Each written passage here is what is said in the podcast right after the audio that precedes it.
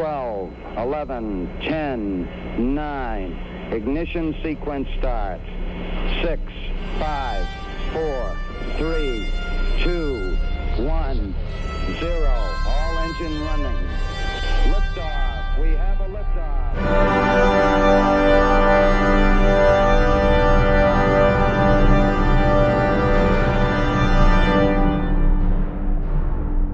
Hallo und herzlich willkommen zur achten Folge vom Countdown Podcast. Ich begrüße den Frank. Hallo Frank. Hallo Christopher. Und äh, wir verlieren keine Zeit und gehen gleich zum Rückblick dieser Woche. Da ist ein sehr kurioses Ereignis aufgetreten, äh, das schlimm ausgehen hätte können. Nämlich die Chinesen haben letzte Woche äh, wieder eine Long March 4C Rakete gestartet, also einer ihrer Trägerraketen. Und damit haben sie einen äh, militärischen Satelliten in die Umlaufbahn gebracht. Deswegen wussten wir da vorher auch nichts, weil sie anscheinend ihre militärischen Starts nicht öffentlich bekannt geben, sondern immer im Nachhinein sagen, dass sie was da hochgeschossen haben und dann auch so sagen, ja, das dient dazu, irgendwie die Erden, Ernten abzuschätzen aus dem Weltraum, also dass man da irgendwie die Felder fotografiert, aber allen ist irgendwie klar, dass es ein militärisch, militärischer Satellit ist.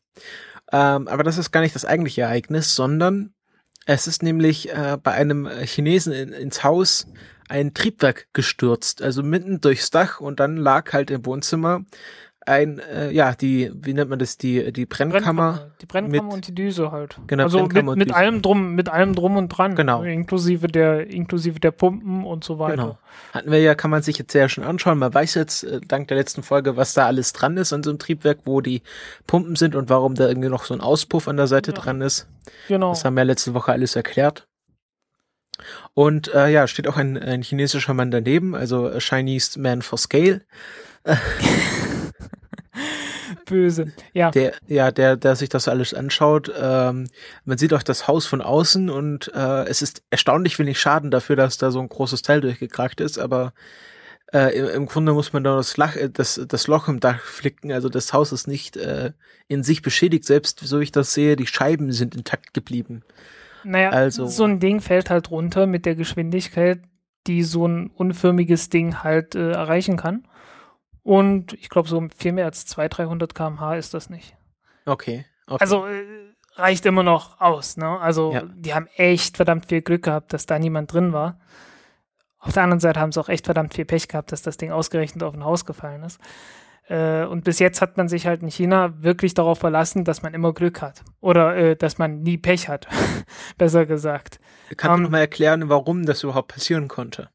Ja, äh, der Grund ist, im Prinzip ganz einfach. Das Raumfahrtprogramm war halt immer ein militärisches Ding gewesen in China. Und äh, die Weltraumbahnhöfe hat man äh, mittendrin im Landesinneren gehabt, damit die ja möglichst weit weg halt sind von allen anderen. Und äh, zurzeit haben die drei, äh, ja, drei Weltraumflughäfen sozusagen. Und alle drei sind halt im Landesinneren. Einer in der Provinz äh, Shanxi das ist halt so, ich sag mal, also ich, ich habe keine Ahnung, wie viel Kilometer, also jedenfalls sehr weit, sehr weit äh, westlich von Beijing. Irgendwie so, ich schätze mal so 1000 Kilometer westlich von Beijing. Ich habe hier keine, ich habe auf der Karte hier keinen Maßstab, aber ziemlich weit weg, ziemlich weit weg davon. Ähm, und in der Nähe, ja, kommt dann irgendwann die erste Stufe wieder runter. So Größenordnung 50 Kilometer weg oder so das ist halbwegs unbewohnt oder relativ dünn bewohnt, aber es passiert halt immer wieder, dass dort äh, auch Teile in der Nähe von Menschen runterfallen. Und einmal ist es auch passiert, dass dort eine ganze Rakete in ein Dorf reingefallen ist und äh, also beim Start, bei einem Fehlstart. Und da hat es auch sehr viele Tote gegeben. Ich kann mich nicht mehr jetzt an die genauen Zahlen erinnern. Äh, Wann waren das? Ah, lass mich lügen, in den 80er Jahren. Mhm. Ich weiß es nicht mehr. Äh, ja, müsste ich, müsste ich jetzt nachschauen. Können wir vielleicht auch äh, nächste Woche in der längeren Episode mal besprechen. Mhm. Äh, ja, ich glaube, das wäre mal ein gutes Thema. So die, die größten tödlichen Unfälle mit solchen, mit Fehlstarts. Da oh ja, hat es ja, gute Laune, ja einige gegeben. Ja, richtig gute Laune, ja. Ähm, ja, also eins halt in der äh, Provinz Shanxi, relativ weit, also so, pff, ja, halt so mittendrin halt, in der Nordhälfte, Also China ist unterteilt in, in Nordchina und Südchina und der Norden ist halt alles das, was nördlich vom Yangtze ist. Und äh, ja, der Süden ist alles, was im Süden ist. Und im Norden gibt es noch was, und zwar in der inneren Mongolei, direkt südlich von der, von der Mongolei ist halt noch ein, äh, ja, noch so ein Weltraumflughafen und dann ist noch einer äh, ganz weit im Süden äh, in der Provinz Sichuan. Ähm, Sichuan ist bekannt für äh, scharfes Essen, hauptsächlich. Also wenn irgendwo äh, beim China-Restaurant irgendwas mit Sichuan ist und man verbrennt sich daran nicht den Mund, dann ist das nicht das Originalrezept. Hallo? Ja, ich bin noch da. Ich höre dir aufgeregt zu. Ach so, okay. ähm, ja. Und ist und, direkt neben ja. direkt neben Tibet, denke ich. Aber man will doch wirklich äh, bei Raketenstarts so weit wie möglich in den Süden, oder? Eigentlich will man so weit wie es geht in den Süden und man zieht jetzt auch in den Süden.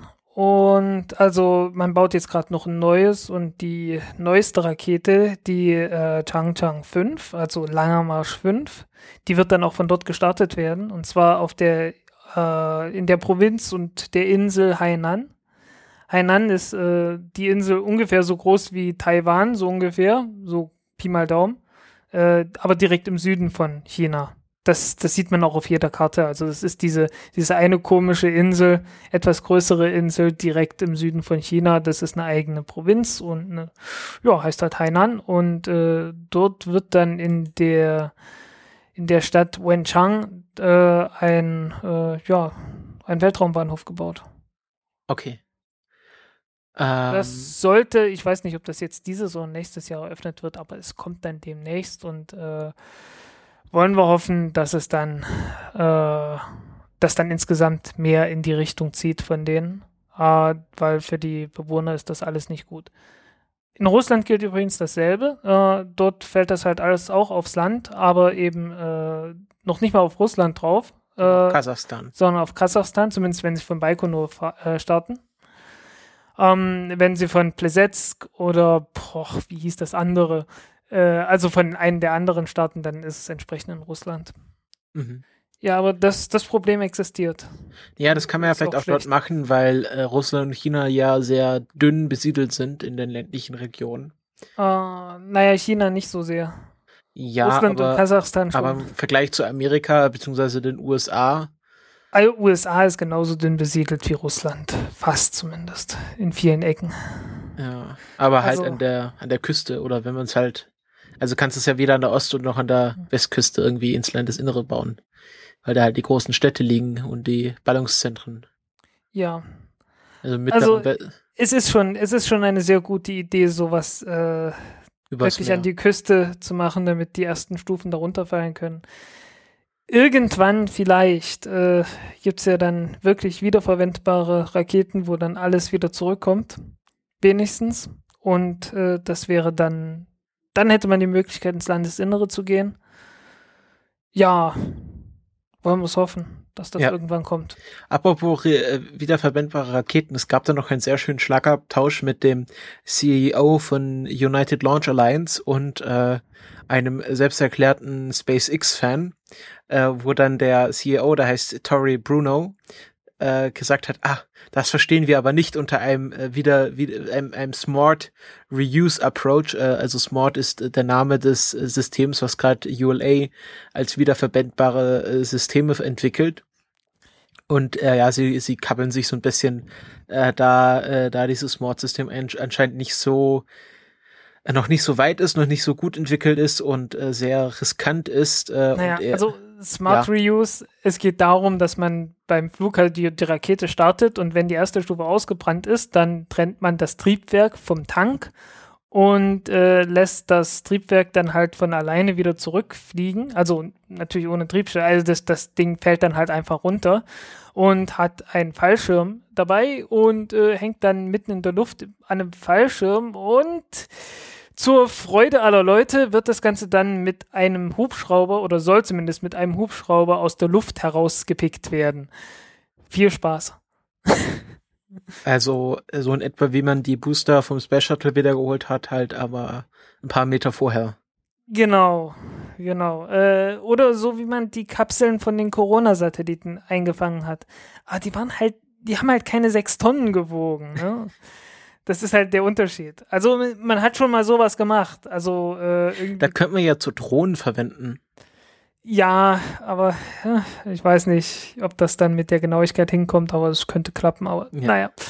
Ja, äh, also Tori Bruno meinte dann noch so ganz etwas verschnupft, ähm, dass ihr Ansatz ja äh, äh, keine, keine schlimmen, äh, also keine harsh Return Environments benötigt. Also ganz klar hier äh, die Drohnenbarke auf dem offenen Meer ist für ihn ein viel zu unangenehmes Klima, eine viel zu unangenehme Umgebung und man braucht auch kein schweres und teures äh, Zurückfluggear. Also man braucht nicht diese Landestützen, die die Falcon ja. äh, neuen Raketen haben. Ja, aber äh, erstens, man braucht alle Einrichtungen, um halt dieses Triebwerk davon zu trennen. Und äh, zweitens, ich möchte mit diesem Flug, mit diesem Hubschrauber möchte ich echt nicht mitfliegen. Äh, irgendwie, ich weiß nicht, also ich, ich sehe mir dieses Konzept an und ich denke immer nur, na hoffentlich stirbt da niemand. Das ist halt so ein Ding, ne? Da ja, die, aber die sehen halt, was SpaceX macht und also wie, wie lange entwickeln die daran schon? Äh, dieses Smart Reuse, das haben die letztes Jahr angekündigt. Was letztes äh, Jahr oder so, dieses Jahr? Also irgendwie, das, das ist, das ist so ganz neu und. Äh, also sie sehen da so ein bisschen ihre Fälle davon schwimmen. Ja, so ungefähr wirkt es, ja. Ja. Also hoffen wir mal nicht, dass da irgendwie im Kampf der, der Raketenbetreiber niemand zu ums Leben kommt. Ähm, ja, naja, bei der, beim, äh, beim Weltraumtourismus hat es ja jetzt schon äh, die ersten vier Tote gegeben, ne? Vier? Ja, naja, drei bei einem äh, so, ja. Test am Boden und dann noch einer als genau, Pilot. Genau, der Pilot, genau. Ähm, ja, damit äh, verlassen wir den Rückblick dieser Woche. Äh, kommt naja, im Prinzip, also äh, im Prinzip ist ja alles Rückblick fast. Ja, also wir beschäftigen uns auch ein bisschen hier mit der Zukunft. Aber der, der aktuelle Wochenrückblick, unsere Kategorie hier im Podcast. Ja. Und kommen zu einem kleinen, äh, kleinen Errater. Ich habe letzte Woche ja über Neil Armstrong gesprochen, aber man spricht ja natürlich Neil Armstrong aus. Neil wie Kiel, wie korrigiert wurde. Ähm, ja. Der, der Frank wusste das natürlich, aber hat sich chemisch gefreut und mich einfach ins Messer laufen lassen. ich habe mich nicht chemisch gefreut, ich wusste nicht, ich, ich wollte höflich sein, aber okay, das also, war eine, eine Neil sehr Armstrong. schlechte Sache. Neil Armstrong. Ja. Ähm, und kommen zum Hauptthema und das hat dann das erste Thema, was wir jetzt hier ganz kurz anschneiden wollen, ist äh, 50 Dollar Satelliten nach 20 Monaten ausgefallen. Was ist passiert? Äh, das ist ein Oh, verdammt, ist das jetzt ein britisches? Ich glaube, es war ein britisches Projekt. Äh, von einem ganz kleinen Satelliten, der wog nur irgendwie 200 Gramm oder so. Also wirklich nicht viel, so 200, 300 Gramm. Also wirklich ganz leichtes Ding, doch nicht mal so schwer wie ein CubeSat. Aber wurde halt, äh, naja, nicht ganz für 50 Dollar zusammengebaut, aber die Teile haben nur so 250 gekostet. Mhm. Und äh, den seine Aufgabe war einfach bloß, äh, ich glaube, Morsecode oder sowas zu senden. Also ganz einfaches Ding. Ja. Äh, also konnte irgendwie empfangen und senden und viel mehr auch nicht. Äh, war jetzt nicht so furchtbar nützlich, aber äh, hat halt gezeigt, dass es geht. Okay. Und der hat 20 Monate funktioniert und das alles mit, äh, also nicht irgendwie mit Weltraumelektronik oder sonst irgendwas, sondern einfach Zeugs, das du ganz normal kaufen kannst. Okay. Und dafür muss man doch sagen, sind 20 Monate gar nicht mehr schlecht. Nee, das ist, äh, es sollte, war ja wahrscheinlich nur so ein Test. Also wenn er nur gemorst hat, dann war das ja so ein Proof of Concept, oder? Ja, genau. Also viel mehr war es nicht, aber immerhin. Ja, ähm, also die Seite, die du verlinkt hast, das ist AMSAT UK. Äh, deswegen nehme ich an, dass das, ähm, also Amateur-Satelliten UK. Äh, ja, also Amateurfunke im Weltraum, das gab es schon länger. Also ja, das, ja, das heißt, ich glaube, es gibt da eine sehr gute Amateurfunker-Folge bei Vrind, wo die auch erklärt haben, ich glaube, dass die ISS einen Anrufbeantworter hat oder hatte, womit man da Nachrichten um die Welt schicken konnte. Also die, das hatte man sozusagen auf der ISS zwischengespeichert. Hm. Oder? Und dann ja, flog halt die ISS glaube, um ja. die Erde und dann konnte man das dort irgendwie abrufen. Und auch über, also es gibt ja so Amateurfunkervereinigungen, die sich dann ja auch so einen CubeSat-Platz kaufen und dann ihren eigenen. Ich glaube, die hat nicht nur CubeSats, die hatten auch größeres Zeug gehabt. Ja, okay. Ähm, also ich nehme an, wenn, wenn Amateur, äh, AMSAT UK darüber berichtet, dass es ein äh, britischer äh, CubeSat war. Ja, gehe ich auch. Ich gehe sehr schwer davon aus, ja. Ja. Ähm, und äh, wie, wie lange ist da so die Halbwertszeit von solchen, von solchen CubeSats denn?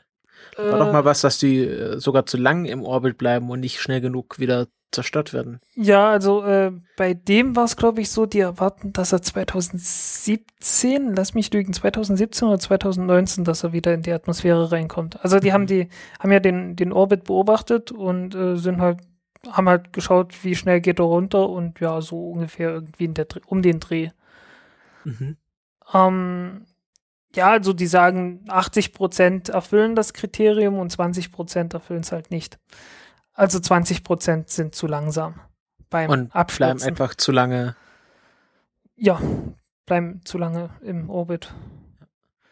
Ähm, es ist äh, auch eine Kooperation, also irgendein Professor von der Moorhead State University in Kentucky arbeitet dann auch dran, Professor Bob Twix. Sehr schöner Name. Ja, Bob Twix äh, steht im Impressum. Äh, oh. Die Seite ist auch sehr, ja, sag ich mal, äh, schlicht. Hm? Äh, man kann auch, äh, es gibt dann irgendwie aktuelle Bilder und das ist einfach ein Screenshot von einem Mac, weil man sieht noch irgendwie hier die, die Tab-Leiste und alles Mögliche. Jo. Ähm, und man kann hier die letzten, letzten Daten von, äh, von diesem äh, Amstrad äh, Eagle 2 heißt er, glaube ich. Ja, ja, Eagle 2 ähm, sehen und der ist jetzt anscheinend auf, ausgefallen. Also der wird jetzt nicht mehr funken. Ja, wahrscheinlich nicht mehr. Weiß man, warum er ausgefallen ist? Äh, wahrscheinlich zu wenig Spannung oder irgend sowas. Äh, also man, man spekuliert. Man spekuliert okay. darüber, dass vielleicht die Batterie zu schwach geworden ist. Okay. Das war äh, irgendwie eine ganz simple Batterie, ich glaube von der Kamera oder so. Ja, also, man also ganz normal auch, Akku halt. Man hat ja auch Bilder und das ist, ja, hat die Größe von so einem normalen Walkie-Talkie. Und dann noch so, ich nehme an, das sind Antennen, die da so rausstehen. Jo. Ja. Jo. Ähm, also was, was man so irgendwie der Garage aufbauen könnte. Ja, Sendeleistung war irgendwie sowas wie 500 Milliwatt, ne? Mit was wurde das hochgebracht? Wo, wo hing die dran? Ich habe keine Ahnung. äh, war irgendwas Russisches. Ich hab, warte mal, ich habe ah, ja, halb in Erinnerung. Irgendwas Russisches. Äh, äh, hier, äh, was sagst launched, äh, hier Dombrovs, Dombarovsky Airbase in Russia. Ja, dann ja, irgendwo ja irgend so eine Rakete. Muss man muss man nachschauen, wer sich wen's brennend interessiert. Aber hier steht is still operational. Haben sie die Seite einfach nicht geupdatet? Ja, das okay. ist wohl noch nicht geupdatet. Okay. Aber interessant, dass das jetzt auch, also dass, dass Satelliten jetzt auch äh, im Preis von 50 Dollar, 20 Monate, also sind ja fast zwei Jahre, ja. ähm, operieren können. Und äh, ja, irgendwann wird es halt so sein, dass man äh, kein Modem von der Telekom mehr bekommt, äh, sondern seinen eigenen DSL-Satelliten. Naja, möchte ich bezweifeln. Kennst du, hast du Wally gesehen? Äh, nee, nicht wirklich gesehen, aber äh, das musst, musst du dir musst du dir anschauen. Da gibt es nämlich eine Szene, wo er halt mit einem Raumschiff aus der Erde, von dieser vermüllten Erde wegfliegt und dann äh, äh, dann stößt er durch den äh, Müllgürtel, der sich um die Erde gebildet hat. Und das ist halt wirklich so ein dichter Teppich aus Weltraumschrott. Und er fliegt einfach da durch und äh, das ist halt wirklich nicht nur, nicht nur irgendwie, dass da alle 1000 Meter mal oder alle 10.000 Meter was ist, sondern wirklich so ein dichter Teppich. Und ich nehme einfach an, dass wir da mit den ganzen CubeSats hinsteuern, dass wir einfach äh, am Schluss äh, die Sonne nicht mehr sehen vor lauter Satellitenschrott. Naja, so tief unten wie die sind. Und so, also das, das wird nie passieren. Ja, aber es ist jetzt schon das Problem mit Weltraummüll. Ja, aber äh, einfach sind es, es sind halt immer noch Abstände von so und so viel Kilometern.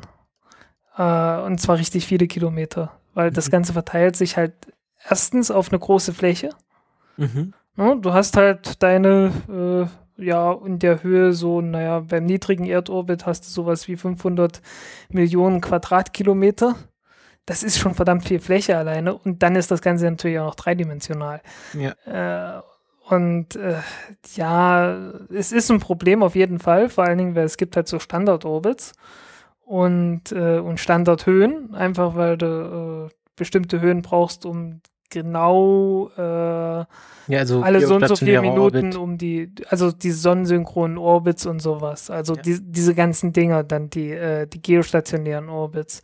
Sowas in der Richtung. Äh, da da drängelt sich's dann halt und da ist das ein Problem. Aber abgesehen davon ist einfach sehr, sehr, sehr, sehr, sehr viel Platz. Mhm.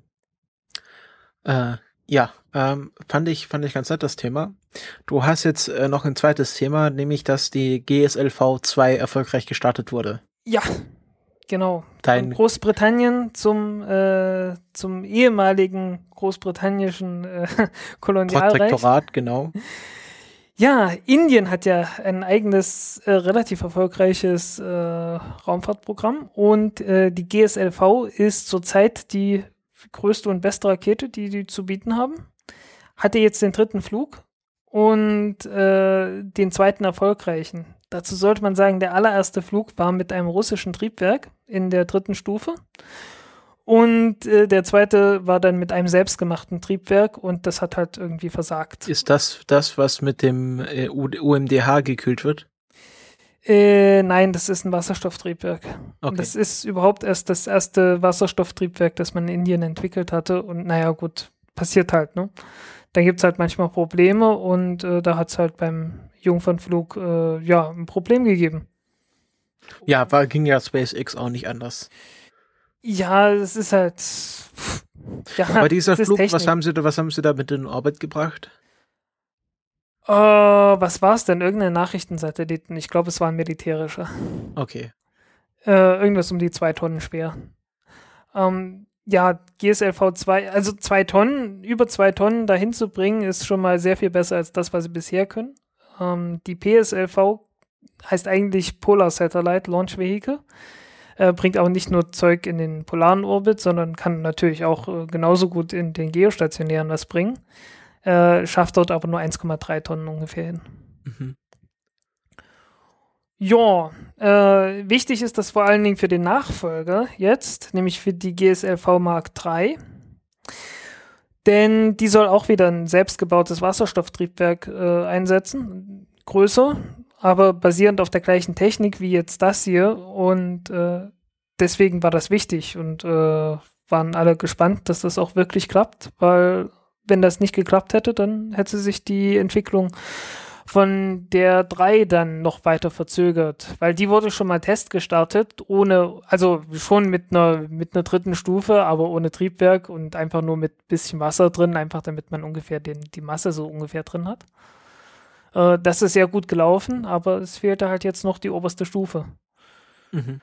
Und die wird dann nochmal doppelt so groß ungefähr von der, von der Nutzlast sein. Also die kann dann über vier Tonnen in den äh, Transferorbit bringen. Okay.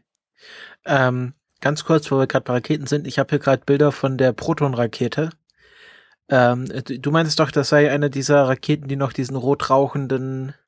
Ja, und ich glaube, die wird auch, äh, ich glaube, die, die wird zum Teil äh, im Überschuss irgendwie rausgehauen, um da irgendwie zu steuern oder was in der Richtung. Weil Das ich, sieht ich, man dann auch, ja. Ich möchte gerade ein bisschen abschweifen, weil man sieht hier wirklich, also man hat hier den, den äh, fast schon durchsichtigen äh, Raketenschweif von den Triebwerken und dann ist er noch so, als würde da irgendwie äh, irgendwas, irgendwas schief laufen, hängt da noch so, so eine rote Rauchfahne dahinterher und ist das dieser rot rauchende, Sch- äh, was ist das, Salpeter? Äh, kann ich, ich kann es dir nicht hundertprozentig sagen, ob es wirklich das ist. Aber äh, es kann auch sein, dass das irgendwas, irgendwie noch was anderes ist. Ich, ich müsste jetzt nachschauen, wie die erste Stufe davon genau funktioniert. Mhm. Ähm, Ja, auf also jeden Fall. irgendwie, es, es war nicht das erste Mal, dass ich das gesehen habe. Ja. Aber äh, ich habe es, glaube ich, noch nie so gut gesehen. Also das war schon, ich hatte mir auch schon Sorgen gemacht, als ich das gesehen habe. Ja, ich, ich bin da mittlerweile dazu übergegangen, also mich interessieren ja die Live-Berichterstattungen der Raketenstarts jetzt nur noch so aus, als aus einem Eventcharakter, weil die richtig guten Bilder bekommt man ja dann erst im Nachhinein, wenn die HD-Fotos und HD-Videoaufnahmen veröffentlicht werden. Dass sie da irgendwie keinen HD-Stream hinbekommen, äh, ist halt ein bisschen schade. Ja. Äh, also was, jetzt wo du gerade Live-Berichterstattung sagst, äh, in Indien ist das auch so eine, ach, das ist eine Krankheit. Äh, sobald die irgendwas starten, wird dann hinterher, werden die, kommen dann jede Menge Politiker an und äh, halten dann eine Rede nach der anderen. Alles, Aber es, hoch, nicht so geil, alles hochpatriotisch und ach, war aber nicht so geil, als Volker Bouffier, äh, Ministerpräsident von Hessen, äh, die Rede bei der Rosetta-Landung halten durfte. Ich glaube, war der erste, der auf die Bühne durfte nach der erfolgreichen Rosetta. Also ja, ich, ich glaube, da, da war auch irgendwie, ach, das war auch irgendwie peinlich. Ja, da du, die ganze Welt schaut auf Darmstadt und dann, wen schicken wir vor? Volker Bouffier. ja, es ist, äh, ja, aber in, in Indien ist das einfach, äh, das, das kann man schon nationalistisch nennen. Äh, das ist schon, das geht teilweise etwas über den gesunden Nationalstolz hinaus. Ja, also ich glaube, die, äh, die Inder sind jetzt einfach stolz, dass, weil ihr Land ja immer noch so ein bisschen als Entwicklungsland belächelt wird oder als Schwellenland. Mhm. Und die halt äh, jetzt äh, auch mal, es gibt da wahrscheinlich auch viel Kritik, dass da so viel Geld für die Raumfahrt ausgegeben wird, obwohl viele Inder unterhalb der, unterhalb der Armutsgrenze oder äh, halt im Dreck wohnen. Naja, das, das Problem ist einfach, du hast dort einen ziemlich ausgeprägten elitären äh, ja. Denkstil. Es gilt, es gilt halt der, halt immer noch dieses der, der Kastensystem, glaube ich, ja. oder? Ja, also, also offiziell nicht. Offiziell nicht, aber inoffiziell dann doch irgendwie und äh, ja, äh, es gibt dort wirklich ein, ein, sehr, merkwür ein sehr merkwürdiges und äh, nicht sehr menschenfreundliches Denken über die Menschen. Mhm. Habe ich jedenfalls öfters das Gefühl. Ja. Ähm, aber ja, schön, dass, dass äh, nicht nur Russland und die USA bzw. China da mitspielen, sondern auch jetzt mehr Länder ja, oder Europa. Also, muss ich dazu sagen, also äh, ich, ich gönne das den Indern schon. Also absolut. Also da, ohne irgendwie jetzt äh, das madig machen zu wollen, ich gönne das denen absolut. Ähm, es ist halt nur so, ich sehe das und ich habe dann auch so im Hinterkopf noch andere Gedanken, als nur zu sagen, ja, tolle Rakete. Auch nicht besser. Also wenn der Charles Charles Bolden da spricht, also der Die sind äh, auch nicht besser, nein. Administrator der NASA, der ist ja genauso schlimm. Ja, äh, USA insgesamt. Also äh, je, keine Rakete kann ohne riesengroße US-Flaggen starten. Das ist. Ja, und, äh, und bei der Ariane ist es halt äh, Kommerz. Also da kriegst halt immer schön Werbung reingeknallt von den Herstellern. Genau da ist dann, da ist dann immer noch ein Werbeblock von, von Inmarsat oder von äh, Eutelsat oder von SLS oder wem auch immer. Und dann ist dann immer noch ein zusätzlicher Werbeblock für den Kunden, der es gerade gekauft hat. Also das ist ja bloß derjenige, der jetzt den, ja. den Satelliten Satellit gebaut hat. Und dann gibt es immer noch den Kunden und äh, die machen dann auch nochmal Werbung und äh, naja, die ESA macht sowieso daraus eine Werbeveranstaltung. Ja, muss ich auch irgendwie finanzieren. Ja. Ja, ich finde, ich finde, ich aber auch, also solche, solche Verwaltungschefs oder halt, halt nicht Ingenieure, die dann reden, das sind immer ein bisschen, bisschen komisch. Und das war ja auch, also ich habe es bei der Viele-Landung mitbekommen, dass dann auf Twitter schon äh, also gemeckert wurde, dass jetzt doch bitte die Ingenieure mal reden dürfen, weil die haben ja die eigentliche Leistung verbracht und nicht immer nur die, die Politiker und die Verwaltungschefs ja. sondern auch mal hier der, der, der Flugdirektor. Und das war ja schon, mhm. es ist halt immer, es ist halt. Äh, es ist eine Abwägung, es ist eine Abwägung. Ich meine, du ja. darfst auch nicht vergessen, das sind die Leute, die das Geld herbeischaffen. Ja, aber es ist, die stellen sich halt immer dann hin, wenn es geklappt hat, aber wenn es dann wie in der nächsten Finanzierungsrunde ist, ja, weiß man auch nicht, ob die so. dafür oder es sind halt gerade die, die halt irgendwie das Hausrecht haben. Also Bouffier ist ja, durfte ja nur dort reden, weil er zufällig gerade Ministerpräsident von dem Land ist, wo das, wo das Kontrollzentrum ist. Ja. Ist ja nicht, weil er sich äh, so für die ESA eingesetzt hatte. Ja, das muss man sagen. Das ist halt immer das gleiche Problem. Das, ja gut, der Charles Bond, der, der hat da vielleicht noch ein bisschen mehr Berechtigung, aber ja. Ähm, kommen wir zu unserem letzten Thema. Äh, und zwar. ich glaube, wir können es endgültig in die Welt, in die Raumfahrtpessimisten umbenennen, diesen Podcast, ne? Ist ja, also wir sind ja Teil der Kulturpessimisten Productions. Ja, okay, dann ist ja, dann ist ja alles gut. Ja, also äh, unsere Produktionsfirma äh, hat da schon einen richtigen Kurs. Ähm, und wir kommen zum letzten Thema, nämlich Alien-Pyramiden auf Ceres.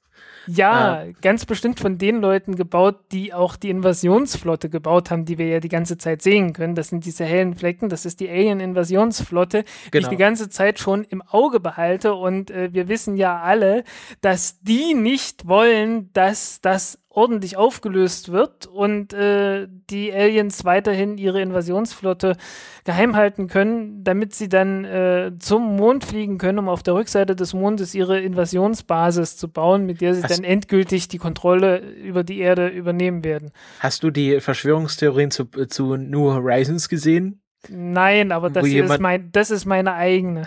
Ja, wo jemand meinte, äh, der hatte, hatte halt irgendwie ein Teleskop in seinem Vorgarten und hat damit halt Jupiter betrachtet, also den größten Planeten in unserem, ist es der größte Planet? Ja, haut schon ja. hin. Äh, und er meinte, wenn ich äh, Jupiter so gut sehen kann, äh, dann, dann wieso ha- hat dann New Horizons aus gleicher Entfernung nicht bessere Fotos von Pluto gemacht? Und ich überlege mal so, hm, Pluto ist wesentlich kleiner wahrscheinlich als jeder Mond von Jupiter. Ja. Und selbst äh, unser Mond und äh, also, naja, nicht ganzen jeder, aber- Nicht jeder Ja. Mond. Also äh, Jupiter hat vier große Monde und die sind tatsächlich, glaube ich, alle größer oder ich glaube, Io ist ungefähr genauso groß wie Pluto. Also der kleinste ist so groß wie Pluto. Aber ungefähr. trotzdem, das, den konnte man ja auch nicht sehen aus dem Teleskop heraus. Nicht so richtig, nein. Dass man Jupiter sehen kann, ist jetzt, äh, ist jetzt halt keine Leistung, das ist halt der größte. ja. Ähm, aber ja, ähm, und wir äh, ist ja gerade so, dass die, dass NASA's Dawn Spacecraft sich im Low Science Or- Orbit, ich glaube, das sind, äh, warte, ähm, 1470 Kilometer befindet. Das ist immer noch ziemlich groß. Also das ist ziemlich hoch eigentlich. Ja, aber es heißt Lower Science Orbit, also steht auf jeden Fall auf diesem Ja. Blog, den ich hier äh, aufgetan habe. Ast äh, wer heißt der? Astrobob. Hm. Ähm, und man sieht jetzt, äh, äh, es gibt ja diesen hellen Fleck auf Ceres, der, der einige Leute äh, ins Rätseln gebracht hat, was das sein könnte. Ja, es gab ja Ähm, diesen Berg da, ne? Genau. Ähm, und man, äh, man vermutet, dass das irgendwelche Salzablagerungen sind oder irgendwelches Eis. Ähm, also es hat, es, äh, man hat noch keine richtige Erklärung, man hat jetzt einfach bessere Fotos. Hm. Und das ist wirklich ein, ein, ein, ja, ein, ein Berg, der ja so abgeschlagene Ränder hat, also äh, ja, wie so, also wie man so ein Stück, ja, als hätte man irgendwie so einen Eisblock genommen und da so die Seiten mit der Spitzhacke abgeklopft. Ja. Ähm, Also es, es könnte auch es könnte auch so eine Art Vulkan sein, also halt Kryovulkan Ja, ja, ja, in der genau. Richtung. Und äh, die Frage ist halt, äh, was, was man sich jetzt halt fragt, wieso liegt nicht um diesen Berg Geröll äh, äh, drumherum, wenn der doch so abgeschlagene Kanten hat? Also der, das Zeug, was ja dort abgeschlagen wurde, aus irgendwelchen Gründen muss ja da rumherum liegen und man sieht es jetzt einfach nicht und man vermutet einfach, dass man noch zu weit weg ist, um, ähm, um genaue Sachen zu sehen und dass es einfach jetzt äh, optisch so aussieht, als wäre das irgendwie ein, ein künstliches Objekt, ein künstlicher Berg, aber dass, wenn man da näher ranfliegt, ähm, sieht, dass, äh, äh, dass das noch äh, ganz normale Erklärung hat. Ja, es sieht halt, es sieht halt erstmal so aus, wie es aussieht.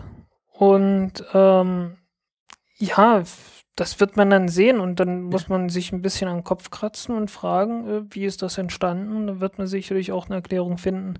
Genau, also der tiefste, tiefste Orbit, den Dawn erreichen wird, ist im späten Oktober.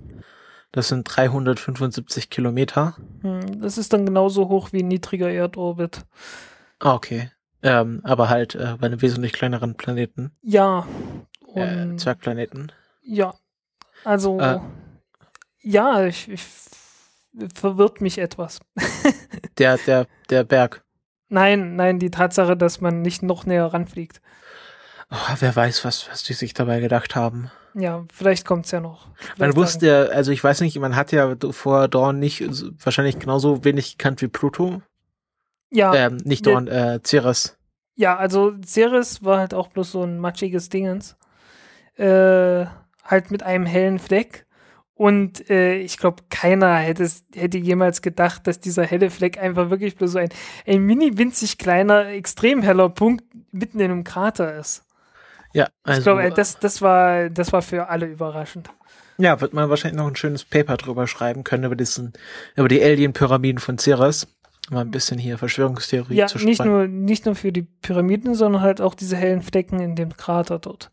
Ist das nicht das Gleiche? Nein, nein, das ich ist nicht dachte, das dieser Gleiche. Fleck wäre der, wäre wär dieser Berg. Nein, nein, nein. Äh, das ist halt, die, der Berg ist ein eigenständiges Objekt. Ah, okay. Und äh, man hat, also irgendwie, ich, ich habe es nicht abgespeichert, aber irgendwann vorhin flog auf Twitter auch noch ein Bild äh, vorbei äh, von einem Krater, der halt auch an den Kraterwänden so weiße Ablagerungen hatte. Ja. Und ja, das wird alles, das wird alles sehr interessant. Also ist es nicht so wie bei Pluto. Also Pluto hat mich echt vom Hocker gehauen. Muss ich immer wieder sagen. Äh, Ja. Ceres hat mich eigentlich fast schon enttäuscht. Weil es war halt, äh, ist halt dann doch bloß eine graue Kugel, ne? Aber hat halt ein paar sehr interessante kleine Details, äh, die dann doch sehr, sehr interessant sind. Mhm. Ähm, ja, also es bleibt spannend, wie immer. Ja. Und ähm, wir kommen zur Raketenvorhersage. Da hat sich ein bisschen was geändert.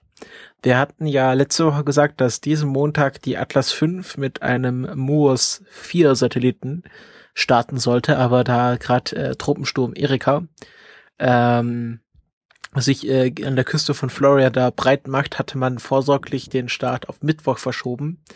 Und somit starten die Soyuz 4, äh, die Soyuz mit der ISS-Besatzung 44S äh, und die Atlas 5 am gleichen Tag. Ähm, die Atlas 5 startet äh, äh Orts, also von uns aus gesehen, ähm, warte, 12, also frühester Termin wäre 11.59 Uhr und das äh, Zeitfenster schließt sich wieder um 12.43 Uhr. Und äh, die, die Soyuz äh, startet ähm, um 18.37 Uhr. Hm. Also im Abend. Uh, ich glaube, ein Thema habe ich vergessen, dass ich ja, einfach nicht ins Trello geschrieben habe. Welches? Ähm, ja, man hat doch diesen, diesen Turm, man wollte doch diesen Turm bauen. Ah, wir wollten über Crab Science reden. Ah, da müssen wir das, wir sind jetzt aber schon über die Zeit, wir müssen das, das müssen wir, das müssen wir doch nochmal verschieben. Äh, ah, ich, ja, hatte es, genau. ich hatte es versprochen, bei mir im Blog vor allen Dingen. Ähm, tut mir leid, das kommt nächste ja. Woche. Das, ja, okay, also nächste Woche könnt ihr euch dann freuen äh, auf ein Füllhorn von Themen. Auf jeden Fall. Füllung von Themen, genau. Wir haben es doch gerade im Chat, äh, wollte ich auch gerade sagen, die hellen Flecken, das sind das, wo die Chemtrails herkommen. Da werden genau. die Chemtrail-Flugzeuge betankt. Genau. Da werden äh, die Satelliten betankt, die die Flugzeuge betanken, die die Chemtrails machen. Genau. Ähm, damit verabschieden wir uns und äh, hoffen, dass euch diese Folge gefallen hat. Ähm, wir haben, äh, wir danken alle unseren Flatterern und unseren pa Patronen. Das hat sich ja äh, zu letztem Mal nicht verändert, weil der jetzt immer noch der gleiche Monat ist. Im nächsten Monat werden wir dann wieder Namen nennen. Und äh, wenn euch das gefallen hat, dann könnt ihr vielleicht auch mal überlegen, ob ihr ein paar Cent bis ein paar Euro bei uns lasst. Äh, auch freuen würden wir uns immer über iTunes-Rezensionen. Äh, wir haben da schon eine Rezension bekommen äh, und es würde uns so freuen, wenn, wenn sich da noch ein paar mehr dazu gesellen würden.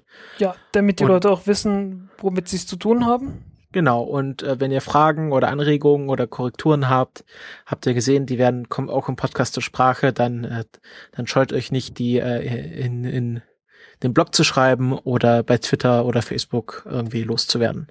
Jo. Dann sagen wir ciao und bis nächste Woche. Ja, bis nächste Woche. Ciao.